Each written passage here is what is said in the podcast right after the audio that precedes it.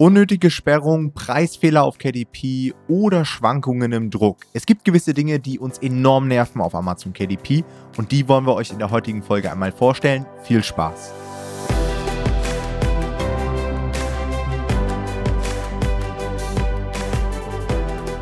Hallo und herzlich willkommen zu einer neuen Folge des Verlagsniveau Podcast und heute soll es einmal um 21 Dinge gehen, die uns aktuell auf Amazon KDP brutal nerven. Amazon KDP kennt ihr durch den Podcast, ist unserer Auffassung nach eines der attraktivsten Businessmodelle überhaupt, aber auch das attraktivste Businessmodell der Welt, hat so einige Felder, die einen wirklich ankotzen und die einem gerade beim Machen auch immer wieder auffallen, da sie zu ineffizient sind, da sie intransparent kommuniziert wurden. Es gibt keine klare Regelung und so weiter. Und wir haben einmal 21 Punkte zusammengetragen. Falls ihr selbst auch noch Punkte habt, die euch an KDP nerven, postet es gerne in unserer Facebook-Community unter unserem Podcast-Post. Jonathan ist auch am Start. Hallo Jonathan. Moin, moin. Und wir starten direkt mal mit dem ersten Punkt und das ist wirklich eine Sache, die mich aktuell extrem nervt und zwar die Preisfehler auf der Plattform wir sind ja jetzt schon seit 2016 am Start, beziehungsweise ich, Jonathan ja auch schon mehrere Jahre. Und alles hat eigentlich mit den Preisen immer hingehauen. Und jetzt mhm. seit ein paar Wochen kommt es immer wieder vor, dass man sein Buch einstellt auf der Plattform, zum Beispiel für 15 Euro anbieten möchte und es wird einfach für 11 Euro angezeigt. Was keinen mhm. Sinn ergibt, weil es weder der Bruttopreis ist, noch der Nettopreis, noch die Tantieme. Es ist einfach ein random Preis, der auf der Plattform angezeigt wird und da muss man wieder mit dem Support diskutieren. Es gibt da mittlerweile einen Weg, dass man den einfach im Dashboard nochmals updatet und dann wird er, glaube ich, wieder korrekt angezeigt. Aber meiner Meinung nach absolut unnötig, weil es eben auch schon vorher funktioniert hat. Und ich frage mich, äh, das läuft ja jetzt schon ein paar Wochen. Also da wird es schon wieder so viele ja. Supportanfragen gegeben haben, Warum wurde sowas noch nicht behoben? Ich habe so ein bisschen das Gefühl, also wir hatten ja generell sowieso Umstellungen irgendwie, was Preise anging, beziehungsweise es gab ja irgendwie in den letzten Monaten immer wieder Sachen, auch mit der Marge, die sich geändert hatte vor ein paar, vor einem Monat oder so, vor zwei Monaten, keine Ahnung. Also, wo wir auch nicht wussten, ist es jetzt eine dauerhafte Änderung der Marge. Das heißt, ich habe das Gefühl, da wird generell gerade irgendwie rumgedreht und ja. würde mich jetzt nicht überraschen, dass der Fehler, also wenn der Fehler damit irgendwie zusammenhängt, ich kann aber sagen, dass ich hatte das äh, bei einem Buch, was ich vor hm, jetzt, ich glaube, einer oder zwei Wochen ähm, gelauncht hatte, hatte ich das Problem auch, dass der mhm. falsche Preis angezeigt wurde. Ich habe im Support geschrieben, ich habe es gar nicht im ähm, Dashboard wieder geupdatet, also im Bücherregal, sondern einfach nur im Support geschrieben. Und es war, glaube ich, innerhalb von, weiß ich nicht, fünf, sechs, sieben Stunden, glaube ich, hat es mhm. den normalen Preis. Also es war eigentlich jetzt kein großes Problem, aber generell ist halt schon nervig, ist halt was weiteres, worauf man achten muss, dass man sich da, dass man da hinterher ist und das ist eigentlich immer das Nervige dabei. Ja, aber das sind also, wenn ich mir die ganzen Punkte hier anschaue, die wir heute auf der Liste haben, das sind grundsätzlich so Punkte, die ja auch schon ewig existieren häufig. Ja. Und ich habe immer das Gefühl, dass Amazon so einen Lösungsansatz hat wie, okay, dann stellen wir halt noch einen Support-Mitarbeiter mehr ein, der die ganzen Fragen beantwortet, anstatt wirklich mal das Problem zu beheben oder ja, irgendwas ja. zu verbessern. Ja, ist so. Oder halt ihre Supporter-Mitarbeiter sind noch mehr ausgelastet. Und das bringt uns nämlich auch zum zweiten Punkt. Nämlich ähm, eine Sache, die uns sehr nervt, ist die Schwankung im Support. Also ich weiß nicht, ob ihr das schon mitbekommen habt oder wie viel Kontakt ihr mit dem Support schon hattet. Ich hoffe für euch, dass ihr nicht so viel Kontakt mit dem Support hattet. Die Unterschiede sind dann doch relativ stark. Wobei ich, also in der Qualität meinen wir jetzt natürlich dabei, ne? in der Qualität der Antworten. Man, es ist häufig so, man muss damit abfinden, man wird häufig Standardantworten bekommen. Und das finde ich auch äh, Kern erstmal völlig okay, weil das einfach eine Supportarbeit ähm, effizienter macht und in den meisten Fällen wird diese Standardantwort ja auch völlig ausreichen. Aber wenn man dann jemand ist, der schon weiß, okay, da könnte ich eine Standardantwort bekommen und formuliert seine E-Mail schon so, um klar zu machen, nein, das ist kein Fall für die Standardantwort und dann trotzdem eine Standardantwort bekommt, ist das schon ein bisschen frustrierend. Ich hänge aktuell auch mit dem Support ähm, wegen zwei größerer Themen irgendwie zusammen und kämpfe mit denen. Ein Punkt kommt gleich auch noch in der Liste. Aber äh, auch da, also die Erfahrungen, die ich gemacht habe, sind sehr unterschiedlich. Ich habe das Gefühl, manchmal, wenn die Themen so ein bisschen eskaliert werden und dann eine Stufe höher gehen, dann ähm, wird es schon, wird man, kriegt man bessere Antworten. Aber generell wäre es einfach schön, wenn man von Anfang an irgendwie qualitativ hochwertige Antworten bekommen würde. Hm, ja, und es ist ja auch möglich. Also ja. man sieht ja auch, manchmal bekommt man echt wirklich Hilfe, das Problem wird schnell gelöst und dann beim nächsten Mal hast du genau das gleiche Problem wieder mhm. schreibst auf einmal sieben Tage keine Antwort oder ja. keine Ahnung, irgendwie sowas. Das ist halt super nervig, weil du, es ist halt kein Verlass und es gibt halt wirklich Probleme, da kannst du dann erstmal nicht weitermachen. Ne? Wenn jetzt dein Preis, nur mal so als Beispiel, falsch angezeigt wird, ja, ich kann jetzt nicht erstmal für 11 Euro verkaufen. Das funktioniert halt nicht. Ja, es ist so. Ich habe das Gefühl, was schon ein bisschen besser ist, lustigerweise, ist tatsächlich ähm, dem deutschen Support zu schreiben. Also wenn man aus dem deutschen Dashboard schreibt, habe ich das Gefühl, es geht irgendwie schneller und äh, man kriegt fast bessere Antworten meistens, als wenn man es auf Englisch macht. Alles ist mein Hm, Gefühl. Ich mache sowieso nur auf Deutsch. Also Ja. ich gehe immer über das Kontaktfeld. ja, genau. Okay. Dann die nächste Sache, ich glaube, das hatten wir auch schon mal im Podcast erwähnt, ist das neue Dashboard, was uns einfach immer noch abfuckt. Und auch da wieder so ein Ding, die müssen doch jetzt schon Feedback bekommen haben. Also Ja. da werden ja auch sicherlich von euch einige Leute dem Support geschrieben haben, dass das neue Dashboard einfach nicht gut ist. Und es wird einfach nichts gemacht. Ich habe auch das Gefühl, es wird kein besseres Dashboard geben. Ja. Also ich glaube, das ist das Dashboard, was es jetzt bei KDP die nächsten Jahre geben Ja. wird. Vielleicht mal kleine Updates. Aber ist halt nervig, ja. Also das ist wirklich ein Milliardenkonzern und der ist nicht in der Lage, mal ein vernünftiges Interface irgendwie zu gestalten. Ist, ich sehe es ganz genauso. Lustigerweise haben einige Leute, ich habe mich, ich weiß gar nicht mehr mit wem, ich habe mich schon mit Leuten unterhalten, die so meinten, hey, nö, ich finde das Dashboard eigentlich voll gut. Mir gefällt es total. Und dann denke ich mir so, hä? Also verstehe ich überhaupt nicht. Man muss jetzt fairerweise dazu sagen, bei mir lädt das Dashboard halt auch gar nicht. Deswegen nutze ich es halt auch nicht. Ich habe immer noch in meinem, meiner Lesezeichenliste habe ich immer noch diesen Link zum alten Dashboard, was ja noch geht zum Glück.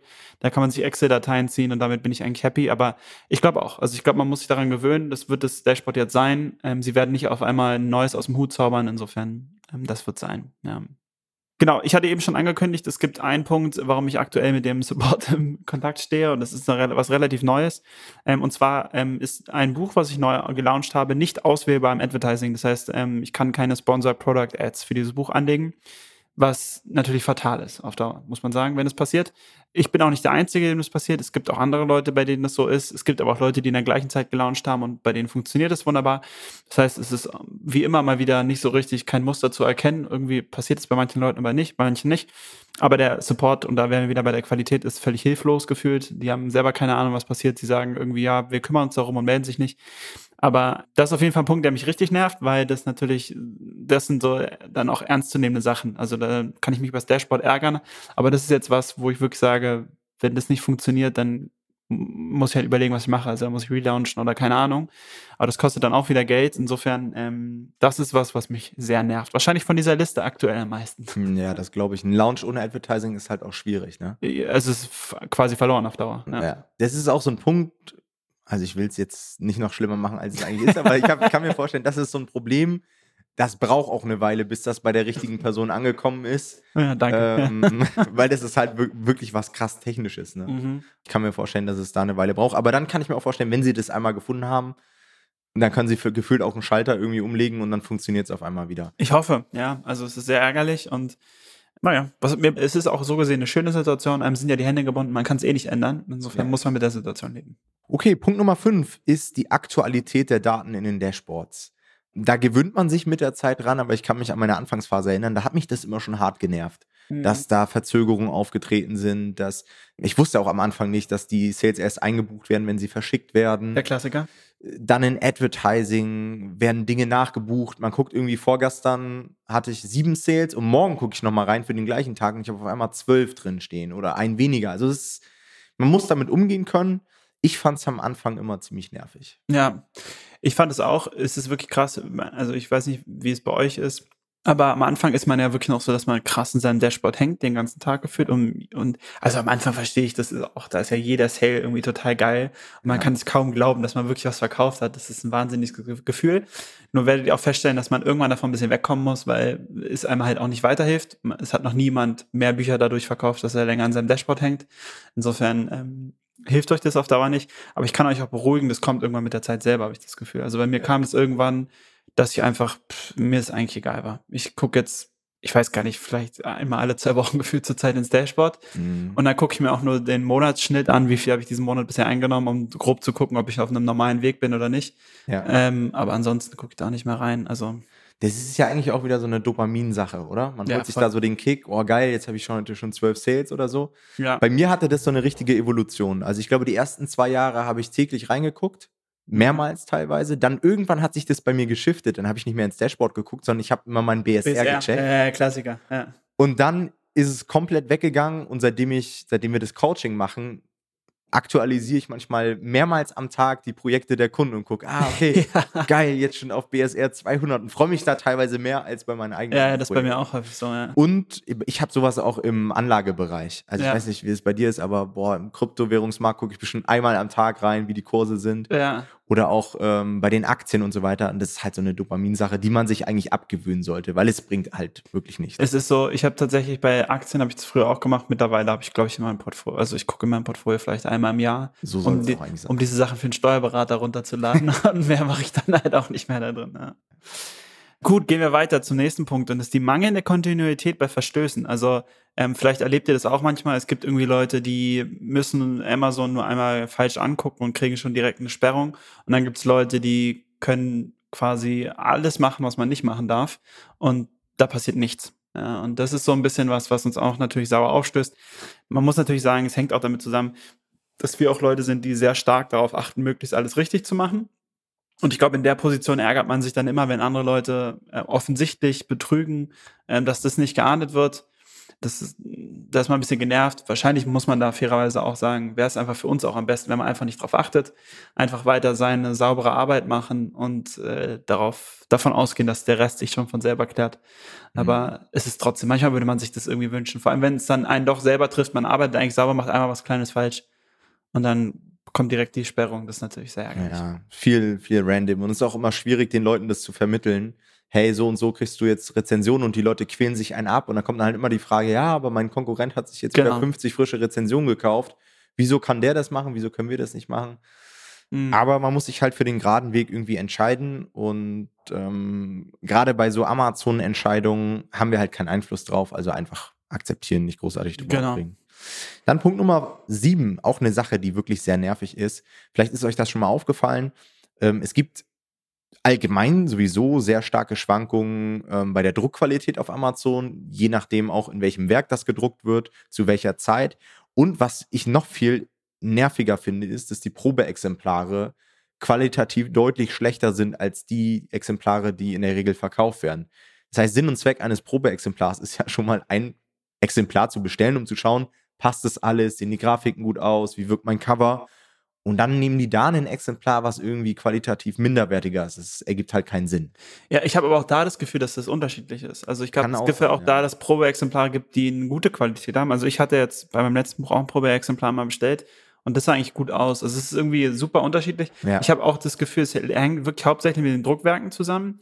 Und da könnt ihr mal gerne eure Erfahrungen auch in der Community bei uns teilen, weil mein Gefühl ist immer, dass hauptsächlich die Sachen, die in Polen gedruckt werden, meistens gut sind und die Sachen, die aus Italien kommen, ja. häufig eher sind, die die Probleme haben. Aber vielleicht ist es auch einfach nur mein Gefühl. Man muss sagen, wenn man in Berlin wohnt, kriegt man halt meistens die Sachen aus Polen geschickt. Insofern ja. haben wir auch meistens nicht so viele Druckfehler an unseren Sachen, habe ich das Gefühl.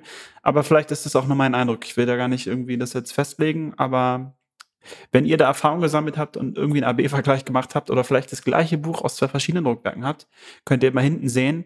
Dann äh, postet es doch gerne mal bei uns, damit wir das mal sehen können und dann ähm, können wir uns da mal austauschen.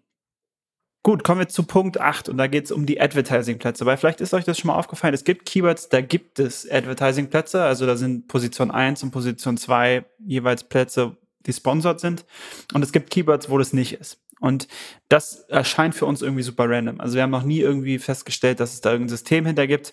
Ähm, wenn ihr da irgendein System erkannt habt, dann könnt ihr auch da uns das mal schreiben. Das würde uns interessieren. Aber generell haben wir das Gefühl, es ist irgendwie sehr zufällig, wo es Advertising-Plätze gibt und wo nicht. Und das ist natürlich auch was irgendwie, was ein bisschen nervig ist, weil das muss man sich dann vorher mal schon gut angucken bei seiner Nische, ähm, bei welchen Keywords man vielleicht keine ähm, gesponserten Werbeplätze hat, und so da natürlich auch kein, kein Ranking aufbauen kann, in dem Fall über Anzeigen. Ähm, und das sollte einem immer vorher bewusst sein. Und da wäre es irgendwie schöner, wenn es einheitlich wäre, beziehungsweise wenn irgendwie zumindest klar wäre, bei welchen Sachen es dann diese Plätze gibt und bei welchen nicht und warum das so ist. Das wäre eigentlich ganz schön. Ja, ich habe da eigentlich nur eine Erklärung für, und zwar, dass Amazon versucht, nicht also ich glaube, Amazon versucht, dass die Kunden keine Muster erkennen. Weißt du, wenn du als Kunde weißt, die ersten zwei Slots sind immer Werbeanzeigen, ihr kennt es vielleicht von Google. Also ihr gebt auf Google was ein und jeder weiß mittlerweile, dass die obersten Suchergebnisse bei Google immer Anzeigen sind. Also ich scrolle immer weiter. Ich gucke mir die ersten gar nicht an, sondern ich gucke mir immer die ersten organischen an. Und ich glaube, Amazon möchte vielleicht, dass die Kunden sich auf Amazon selbst daran nicht gewöhnen und dementsprechend geben sie die manchmal raus und manchmal nicht. Was dann super nervig ist, wenn du ein Buchthema hast, was auf Advertising-Ebene sehr stark von dem eigentlichen Keyword abhängig ist. Ne? Also bestes Beispiel ist wieder Gasgrill-Kochbuch. Wenn jemand ein Gasgrill-Kochbuch kaufen möchte, dann gibt er ihm genau dieses Keyword ein. Da hast du jetzt nicht die Möglichkeit, noch groß breit zu streuen mit deinen Werbeanzeigen. Wenn du jetzt ein Kinderbuch hast, was irgendwie sehr Mainstream ist, dann bist du auf einzelne Keywords überhaupt nicht so angewiesen. Ne? Genau, ja, das stimmt. Ja. Dann ein weiteres Problem, Punkt Nummer 9, was ihr ja wahrscheinlich mittlerweile auch schon mitbekommen habt, und zwar das Problem der primären Buchversion.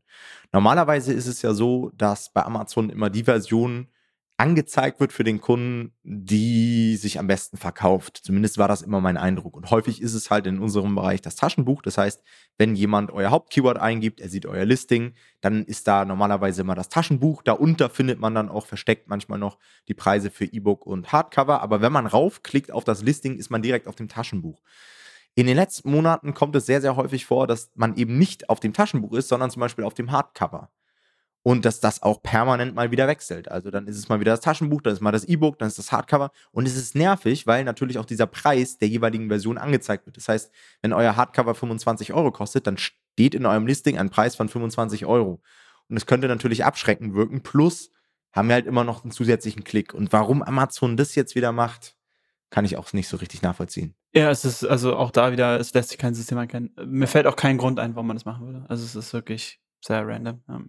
Der Punkt 10 ist einer, den wir auch häufig im Coaching haben, äh, wenn unsere Coaching-Teilnehmer ihr Buch hochladen und dann feststellen, Moment mal, die Produktkategorien, die ich vorher für mein Buch rausgesucht habe, die finde ich gar nicht beim Upload irgendwie bei dem Auswahlfeld. Und das ist auch was, was wir bis heute irgendwie nicht verstehen, warum die Produktkategorien ähm, sich auf der Plattform und im Upload so sehr unterscheiden. Es ist auch wirklich, als ob da zwei völlig unterschiedliche Kataloge sind. Es sind auch zwei unterschiedliche. Ich das muss irgendwie was evolutionsmäßig zu tun haben, dass Amazon vielleicht irgendwann mal den Katalog verwendet hat, dann haben sie es umgestellt es war beim Upload-Prozess nicht so ohne weiteres möglich, weil sie das vielleicht auch in irgendwelchen anderen Ländern immer noch so haben. Es kann ja sein, ja. dass das der Katalog, den wir beim Upload sehen, auch der ist, der in anderen Ländern verwendet wird. Vielleicht der amerikanische wird. oder so. Ja. Und vielleicht länderspezifisch es immer noch mal andere Kategorien gibt. Und ja. das deswegen. Das macht schon Sinn. Aber es ist halt super verwirrend. Im Endeffekt kannst du vorher deine Kategorien gar nicht vernünftig eintragen, sondern du musst es immer im Nachhinein machen irgendwie.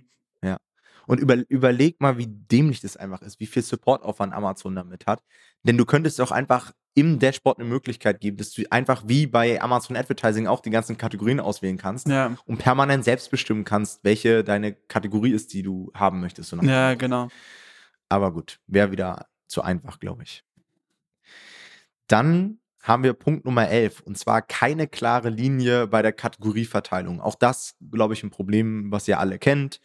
Es gibt super viele Self-Publisher, die sich irgendwelche Schwachsinnskategorien ausgewählt haben, um den Bestseller-Button zu bekommen. Wenn man das dann selbst mal versucht, ja, ist euch ja selbst überlassen, ob ihr, ob ihr das cool findet oder nicht. Wir machen sowas eigentlich in der Regel nicht, weil das ja auch Einfluss auf den Kunden hat und so weiter und auch aufs Listing. Aber wenn ihr sagt, hey, ich will mir irgendwie so einen Bestseller-Button sneaken irgendwie, dann könnt ihr das machen, aber auch da gibt es immer wieder unterschiedliche Reaktionen von Amazon. Ja, gerade im letzten Jahr hatten wir wieder einen Fall, da wurde jemand mit einer Accountsperrung gedroht, weil er eine Kategorie ausgewählt hat, die laut Amazon nicht so wirklich zu seinem Listing passt. Wo wir aber auch gesagt haben, hey, so irrelevant ist die gar nicht. Also er hat jetzt nicht bei einem Kochbuch irgendwie eine Business-Kategorie gewählt oder so, sondern es war schon sehr naheliegend aber halt nicht 100% passend. Und jetzt hatten wir, glaube ich, gerade einen Fall einer Teilnehmerin, die auch in eine Kategorie rein wollte und wo Amazon dann sich das anhand von Zitaten aus dem Buch hat begründen lassen, warum das zu dieser Kategorie passt. Und dann denke ich mir wieder so, habt ihr Langeweile im Support? Also ganz ehrlich, wenn jetzt jeder Self-Publisher aus dem Buch zitieren muss, um in Kategorien reinzukommen, wo landen wir da? Also es gibt ja echt wichtigere Dinge. Also ja, vor allem das ist jetzt auch wieder völlig übertrieben, das so zu machen. Also es ist, also sie, offensichtlich müssen sie irgendwie eine Regel finden, wie man sich da einkategorisieren lassen kann, weil es geht auch nicht, dass die Leute sich einfach irgendwo reinschieben lassen. Aber das ist vielleicht ein bisschen sehr komplex. Also ja. ist, sie tun sich selber keinen Gefallen mit dem Prozess, auf jeden Fall hat man das Gefühl. Und scheinbar suchen sie gerade einen Prozess und haben einfach noch nichts wirklich Vernünftiges gefunden. Aber auch da, mittlerweile äh, künstliche Intelligenzen und so weiter und Algorithmen und so weiter, da kann ich doch einfach mal gucken, ob dieses Wort irgendwo im Buch vorkommt oder keine Ahnung. Es muss äh, irgendwie einfacher gehen. Es ist, ist, auf jeden Fall merkwürdig, ja. Der zwölfte Punkt, den wir haben, ist Chaos beim Blick ins Buch. Wir wissen nicht, ob ihr das schon mal festgestellt habt, aber vielleicht habt ihr das auch schon erlebt. Ähm, es ist wirklich, es geht rüber und runter im Blick ins Buch manchmal. Ähm, jetzt zur Zeit, meinte ich gerade auch zu Tom, ist es an sich meiner Erfahrung nach relativ schnell, also dass der Blick ins Buch eigentlich direkt sehr schnell und sehr vernünftig da ist. Es gab Zeiten, da hat der Blick ins Buch teilweise drei Monate gedauert, bis er kam. Es gibt Momente, da wird eine einzelne Seite nur angezeigt. Es gab aber auch Momente, wo das ganze Buch mal angezeigt wurde. Ähm, manchmal ist es so, dass man einzelne Seiten aus dem Blick ins Buch löschen lassen kann, wenn man die nicht drin haben möchte. Dann sagt der Support danach aber wieder, wenn man nochmal anfragt, das ist technisch gar nicht möglich bei uns. Also es ist auch hier wieder Inkonsistenz eigentlich vorhanden. Und ähm, ja, also das ist auch was, was auf Dauer schon mal nerven kann. Ähm, aber zurzeit, wir halten die Finger gekreuzt, äh, funktioniert es zum Glück ganz gut. Dann Punkt Nummer 13, etwas, was wirklich sehr nervig ist. und das werden alle Advertiser von euch nachvollziehen können. Man kann in Amazon Advertising nicht alles löschen und nicht alles rausbekommen. Gerade beim Portfolio fällt sowas dann halt auf. Wenn ja. du links in der Spalte deine ganzen Portfolios anlegst und irgendwann, wenn ihr viele Bücher habt und viel schaltet oder vielleicht auch irgendwie für andere Leute schaltet oder was auch immer, dann werdet ihr merken, dass dann schnell ein ziemliches Chaos entsteht. Und da können wir euch nur den Tipp geben, seid oder nutzt diese Portfolios sparsam und benennt die gleich vernünftig, dass ihr keinen riesen Chaos habt, wo ihr am Ende nicht mehr durchseht. Ich meine, man kann es zumindest umbenennen, das ja. ist schon mal sehr gut, aber man kann es halt nicht archivieren. Ja, hier auch nochmal Shoutout an Jonas, der uns auf diesen Punkt hingewiesen ja. hat und der damit äh, auch Aufhänger dieser Episode war. Es ist wirklich eine der nervigsten Sachen bei KDP, muss man sagen. Also es ist so sehr, es ist ja an sich was total oberflächliches, aber es ist subtil, so sehr subtil nervt einen das schon richtig krass irgendwie, weil man nie sauber, äh, nie Ordnung in sein Dashboard dadurch bekommt. Ich habe irgendwann angewöhnt, dass die Portfolios einfach immer vorne an den Anfang so ein ZZZZZ gesetzt habe, damit sie wenigstens ganz unten erscheinen. Ja. Ja, weil die Portfolios sind ja nach Alphabet sortiert und da habe ich mich schon für ziemlich schlau gehalten halten, weil ich dachte, so habe ich sie wenigstens nicht die ganze Zeit oben. Aber es ist schon krass therapierend. Nee. Da, ich habe auch das Gefühl, dass da irgend so ein Mitarbeiter sitzt, der jede Woche diese Anfrage bekommt, hey, warum kann man eigentlich Portfolio nicht löschen? Der sich freut, dass wir uns darüber aufregen. Weil es wäre so einfach umzusetzen, dass man ein Portfolio löschen kann. Also ganz ehrlich. Ist naja. wirklich komisch. Ähm, der nächste Punkt ist Punkt 14 und zwar der A Plus Detailseitenmanager. Da haben wir schon häufig erlebt, dass der oftmals in irgendwelchen Browsern nicht lebt. Ja, das ist natürlich jetzt eine relative Kleinigkeit. Du kannst, ihr könnt einfach den Browser wechseln, wenn ihr feststellt, der lädt nicht und dann testet ihr mal einen anderen und dann funktioniert es da. Aber generell ist es natürlich auch wieder was Nerviges, was irgendwie ähm, wieder zu Problemen führt, wahrscheinlich auch den Support von KDP wieder überlastet, sodass er sich nicht um die wirklich wichtigen Sachen kümmern kann. Und das zum Beispiel ein Fall, wo Standardantworten dann wirklich helfen können im Support, der den Leuten dann einfach sagt, hey, nutze mal einen anderen Browser und dann funktioniert's. Aber im Optimalfall würde es einfach in jedem Browser funktionieren und dann wird es das Problem nicht geben. Ja, obwohl das allgemein so Probleme sind, diese ganzen technischen Probleme, die hat Amazon gut im Griff bekommen. Also in der Anfangsphase, da kann ich mich an Zeiten erinnern, da wolltest du ein Buch veröffentlichen, drückst auf Veröffentlichen und dann hat da so ein Kreis gerödelt und der hat einfach nicht mehr aufgehört. Also das wurde einfach nicht veröffentlicht. Ja, ja. Musste, hat da stundenlang rumgerödelt und man wusste nicht, wie geht's jetzt weiter. Ja, dann eine Sache, die euch vielleicht auch schon mal aufgefallen ist. Und zwar gibt man manchmal in Amazon Advertising an einem Tag mehr aus, als man eigentlich im Tagesbudget eingestellt hat. Also stellt euch vor, ihr habt ein Kampagnenbudget äh, als Grenze von 20 Euro am Tag und ihr guckt nächsten Tag rein und merkt, oh, ich habe aber 23 Euro ausgegeben oder vielleicht sogar schon 25 Euro. Und da fragt man sich natürlich, okay, warum stellt man jetzt hier Limits ein, wenn Amazon darüber geht? Da gibt es auch eine Erklärung für, Jonathan, oder? Du hattest ja. angedeutet. Ich hatte neulich gerade ähm, sowas in der Facebook-Gruppe lesen. Da geht es aber um NBA und T-Shirts, aber ich, das Prinzip ist das gleiche. Ja. Da hatte jemand, ich äh, nagelt mich bitte nicht auf die Zahlen fest, aber es war irgendwie so, dass jemand ähm, 5 Euro, glaube ich, Tagesbudget angegeben hat. Und der hat mit einem Bike-Uploader gearbeitet. Das heißt, er hat quasi eine Excel hochgeladen, ähm, um seine Zahlen anzupassen und wollte eigentlich einen maximalen Klickpreis, glaube ich, von 1 Euro oder so oder von 10 Cent oder ich weiß nicht mehr und hat auf jeden Fall bei 10 Euro maximalen Klickpreis angegeben. Und ähm, ja, der hat dann natürlich ein bisschen Budget verbrannt. Man denkt dann erstmal, na gut, der hat ja ein maximales Tagesbudget von 5 Euro, das würde ja nicht funktionieren. Aber immer, wenn ihr quasi noch einen Euro in eurem Tagesbudget da habt, dann probiert Amazon immer eure Werbeanzeige auszuspielen. Das heißt, äh, in dem Moment, wenn die Werbeanzeige dann halt 10 Euro kostet, kostet der 10 Euro und dann ist es halt ein bisschen über dem Budget. Das heißt, da muss man schon drauf aufpassen. Aber ich meine, der, das ist jetzt auch ein sehr besonderer Fall. Also ja. ich glaube nicht, dass jemand von euch Klickpreise von 10 Euro drin hat. Insofern ist die Gefahr da relativ gering. Das nächste, ähm, was wir irgendwie schade finden, es nervt jetzt nicht, also es nervt auch ein bisschen, aber es ist eher so ein Wunsch, den wir uns, wenn wir mal einen hätten, dann würden wir den vielleicht irgendwann auch mal einreichen, ist, dass wir uns wünschen würden, dass man Teammitglieder hinzufügen kann in seinem KDTP-Dashboard. Also wir kennen das ja an sich schon sehr schön bei Advertising gelöst, da haben sie, also Advertising ist sowieso immer ein bisschen voran irgendwie, im Ja. Gegensatz zu KDP selber. Ähm, da haben sie das ja sehr, sehr schön gelöst mit den Manager-Konten und so, das ist super. Aber bei KDP ist es halt echt noch ziemlich ähm, rudimentär, hat man das Gefühl, und sehr stumpf. Und da wäre es eigentlich ganz schön, wenn man auch die Möglichkeit hätte, Teammitglieder hinzuzufügen. Wenn ich mir allerdings das Dashboard angucke, ähm, was wir als neu verkauft bekommen haben, dann kann ich mir vorstellen, dass das deutlich überfordernd wäre, jetzt auch noch Teammitglieder. Ich glaube, es ist deutlich komplexer, als so ein Dashboard zu bauen. Insofern äh, haben wir da wenig Hoffnung, aber es wäre rein theoretisch was Schönes gewesen, was man ähm, noch hätte einfügen können. Ja. Ja, vor allen Dingen auch für Kooperationen. Ne? Wenn Genau. du jetzt eine Kooperation hast und brauchst dir das nicht einfach irgendwie nachweisen lassen über ein Loom-Video oder über einen Screenshot, sondern du gehst einfach selbst rein, ziehst dir die Zahlen.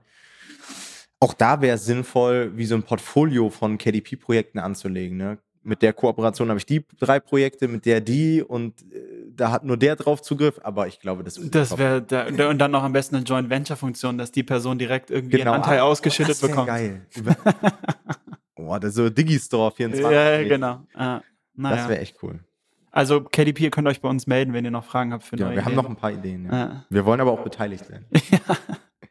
Dann Punkt Nummer 17. Intransparenz bei entscheidenden Fragen. Und das ist wirklich etwas, was mich persönlich immer nervt. Es gibt manchmal so Dinge, da findet man einfach von Amazon keine Aussagen zu. Also was passiert zum Beispiel, wenn ich meinen Account schließen möchte oder wenn ich ein Projekt verkaufen möchte, worauf muss ich achten? Kann ich das einfach in einen anderen Account übertragen? Was passiert, wenn ich jetzt nach Zypern auswandere und dort eine Limited gründe? Kann ich die Hm. einfach hinterlegen? Weißt du, so administrative Fragen, Ja. die jetzt nichts mit dem Buchpublishing an sich zu tun haben, sondern einfach mit dem Account. Und da habe ich manchmal das Gefühl, dass es nicht klar geregelt ist. Na, die Problematik dahinter ist ja, also ich finde, fände es gar nicht so schlimm, wenn es so, we- wenn es so ist, wie es ist, wenn entweder der Support deutlich besser wäre und dir darauf Genau. direkt eine Antwort geben könnte, oder wir halt nicht diese Willkür in Accountsperrung hätten. Also man hat ja immer einfach nur Angst in diesen Situationen, weil man Angst hat, dass der Account gesperrt wird.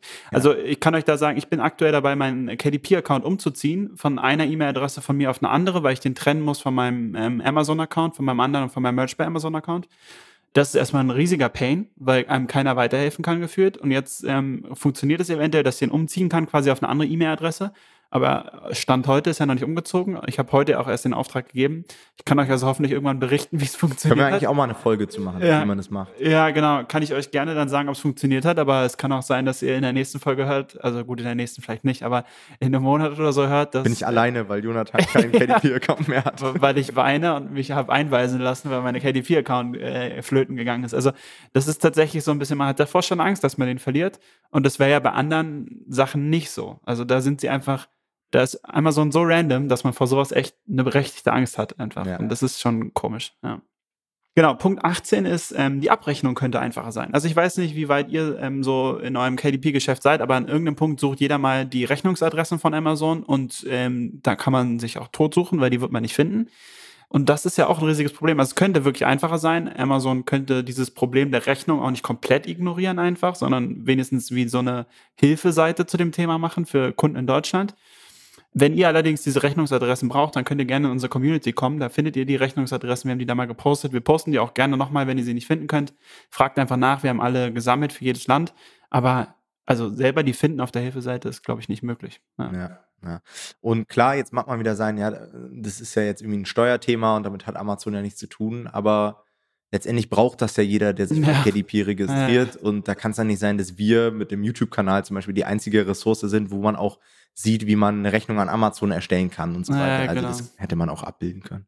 Ja, dann ein weiteres Thema, was wahrscheinlich auch die Österreicher und Schweizer unter euch nerven wird. Und zwar, dass es manchmal gar nicht so einfach ist, Produkte in andere Länder zu bekommen. Also Beispiel, du bist jetzt in der Schweiz und du hast dein Buch veröffentlicht und möchtest dir zum Beispiel einen Probedruck bestellen. Ich glaube, das ist schon mal nicht so einfach möglich. Mhm. Und dann auch allgemein Rezensionsexemplare auszugeben an Schweizer und so weiter, habe ich mitbekommen, ist auch ein Riesenpain.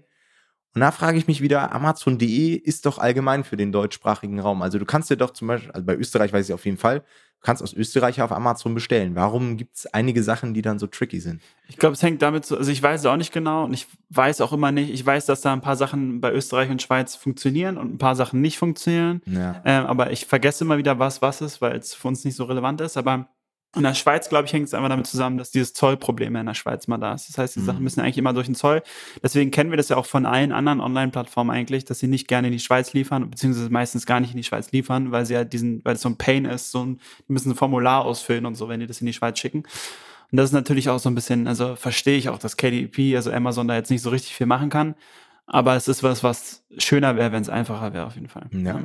Wir haben bei uns im Coaching sogar immer so einen eigenen Facebook-Post, wo die Schweizer und die Österreicher sich dann austauschen. Hey, wie Ja. war da, das damals bei dir? Und wie hast du eigentlich die American Express Kreditkarte bekommen? Weil bei mir hat das gar nicht funktioniert und so weiter.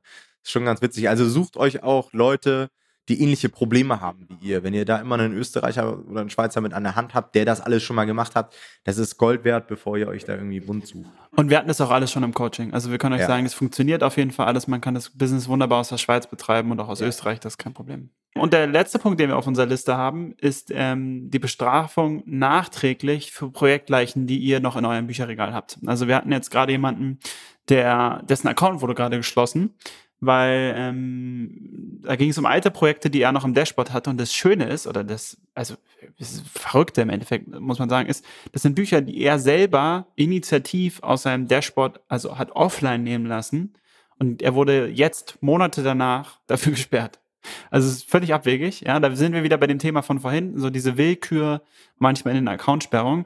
So wie wir das mitbekommen haben, scheint es jetzt aber so auf einem guten Weg zu sein, dass er eine gute Hoffnung hat, dass er diesen Account wiederbekommt. Aber im Kern ist es doch, also es ist wirklich so ein bisschen wie so ein Damoklesschwert, was manchmal über einem he- ähm, schwebt und pff, ja. Es macht halt keinen Sinn. Also ich frage mich, welche Person, welcher Algorithmus da diese Projekte raussucht. Auch es ist ja nicht so, dass dann mal irgendwie es alle, alle betrifft, die irgendwie eine Art von Buch veröffentlicht haben oder alle diesen Verstoß gemacht haben, sondern ganz random aus dem heiteren Himmel kommt dann diese Nachricht. Und dann finde ich es auch, also ich finde es natürlich schön, dass die Sachen wieder frei werden, aber ich finde es dann auch sehr inkonsequent. Also wir haben ja jetzt in den letzten Monaten auch einige Accountsperrungen, auch teilweise zu Recht, muss man sagen, erlebt. Aber die wurden alle wieder aufgemacht, was natürlich für euch KDPler super ist, aber dann denke ich mir so, Amazon, dann mach's doch gleich nicht so scharf und schreibt doch eine, eine Mahnung, eine Verwarnung irgendwie. Hey, Ja, du hast da genau. dieses und dieses Buch. Und ganz ehrlich, wenn es schon nicht mehr im Verkauf ist, was, was soll man jetzt noch machen? So, man hat damals einen Fehler gemacht, man hat es rückgängig gemacht, mehr kannst du doch nicht machen. Man, also das verstehe ich auch nicht. So eine Mahnung wäre, glaube ich, wunderbar hilfreich, weil jeder, der sein Geschäft ernst nimmt, würde das ernst nehmen und würde direkt alles dafür tun, dass nichts passiert, denke ich. Ja. Gleichzeitig bin ich aber auch, und das muss man auch als positiv festhalten, dass es überhaupt mittlerweile diese Möglichkeit gibt, seinen Account wieder aufzumachen. Also ich Das würde behaupten wollen, vor zwei Jahren oder so hast du da eigentlich kein Land gesehen, da hast du keine Chance. Genau, aber vor zwei Jahren gab es auch noch nicht so viele random Sperrungen. Ich habe das Gefühl, wenn du vor zwei Jahren gesperrt wurdest, Dann dann, hast dann war die Kacke schon richtig am Dampfen. Also dann hast du schon öffentlich irgendwo Rezensionen verkauft oder irgendwie sowas. Ja, ja. Ja, aber auch da sehe ich immer einige Leute, die dann von einer Sperrungswelle reden. Ich hatte zum Beispiel letztens, waren das unter einem YouTube-Video, hatte ich auch jemanden, der dann meinte, irgendwie ist eine Sperrungswelle, weil ich habe gehört, da und da. Also wir können euch sagen, wir haben sehr, sehr wenige, also wir sind wirklich sehr gut connected. Wir haben mehrere hundert Kunden in unserer Bubble. Wir haben Communities, wo mehr als 2000 Leute drin sind. Und wenn es eine Sperrungswelle geben würde, dann werdet ihr die Ersten, die das hier über den Podcast oder in der Gruppe erfahrt. ja. Also, das sind meiner Auffassung nach immer Einzelfälle. Die einzige Aktion, wo man so ein gewisses System mal hinter gesehen hatte, war diese Malbuchsache, als die ganzen Malbücher verschwunden sind. ja. Aber das ist auch eine einmalige Sache bis jetzt gewesen. ne? Man muss halt auch sagen, dass es auch ein bisschen damit zusammenhängt, dass unsere Bubble oder unsere Community oder die Leute, mit denen wir connected sind, die arbeiten halt auch alle korrekt. Ja, also das sind eigentlich alles Leute, die ihr Geschäft ernst nehmen, die wissen, sie müssen es von Anfang an professionell aufziehen und können sich halt keine groben Fehltritte leisten. Und dann passieren Accountsperrungen halt normalerweise auch nicht. Wenn natürlich jetzt, es gibt sicherlich auch andere Netzwerke zum Thema KDP in Deutschland, würde ich sagen. Und da kann ich mir schon vorstellen, dass es häufiger auftritt, wenn man das halt vielleicht nicht ganz so ernst nimmt. Ja. Und letzter Punkt, wir haben nämlich noch einen, und zwar die zwei Monate Zahlungsverschiebung. Also, dass ihr nach zwei Monaten erst die Tantiemen bekommt, was ja auch, glaube ich, einmalig ist bei KDP. Ich glaube, bei allen anderen Amazon-Business-Modellen ist es, glaube ich, immer ein Monat.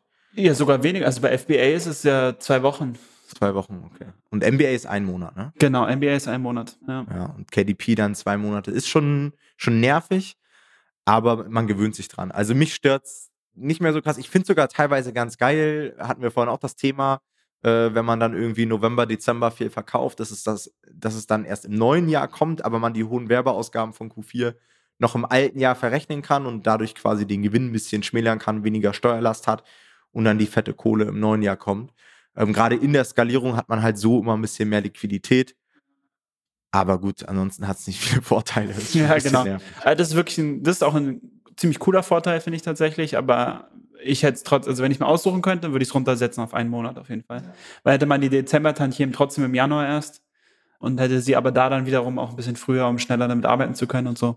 Aber gut, also ich meine, worüber beschweren wir uns hier am Ende des Tages, sind wir trotzdem sehr dankbar dafür. Und das sind alles ja eigentlich immer nur so kleinere Kleinigkeiten. Alright, das war's mit der heutigen Folge. Falls ihr noch weitere nervige Sachen habt, wie gesagt, postet es gerne in unserem Post in der Facebook-Gruppe. Euch einen schönen Tag. Wir hören uns bei der nächsten Folge. Macht's gut. Ciao, ciao. Ciao.